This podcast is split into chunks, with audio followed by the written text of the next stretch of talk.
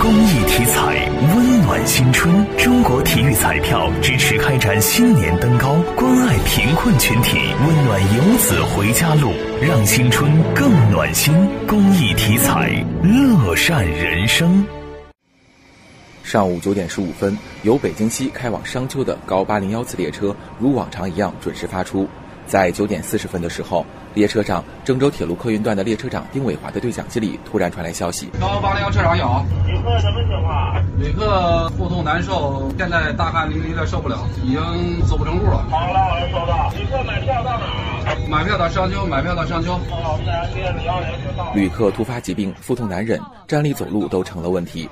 当得知这一消息后，列车长丁伟华立即通知司机，协助其联系调度，并安排救助工作。丁伟华，旅客的表情非常痛苦，需要紧急进行治疗，所以我就抓紧时间通知北京局客调，请求在前方最近的停车站进行临时停车，对旅客进行救治。调度允许我们的列车在石家庄站临时停车，我们的列车于十点二十二分到达石家庄站，二十五分开车，临时停车三分钟，迅速将旅客送到石家庄医院进行救治。临时停车这三分中。到底意味着什么？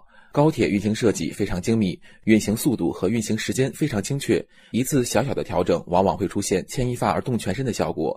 但当面对生命的危急时刻，做出临时停靠的决定，彰显了中国铁路的担当。因为我们八零幺次列车是由北京西一站直达郑州东的，车全程运行两小时二十五分，列车一直都处于是高速运行状态，所以说发生紧急情况也非常难以停车。另外，高铁列车都有自己特定的时刻表和运行图，临时停车影响非常大，但是三分钟停车能挽救旅客生命，我们觉得是非常值得的。据了解，春运期间，郑州铁路客运段每天服务旅客五十多万人，为了确保旅客突发疾病时能够应对及时，郑州铁路客运段前期做了大量的准备培训工作。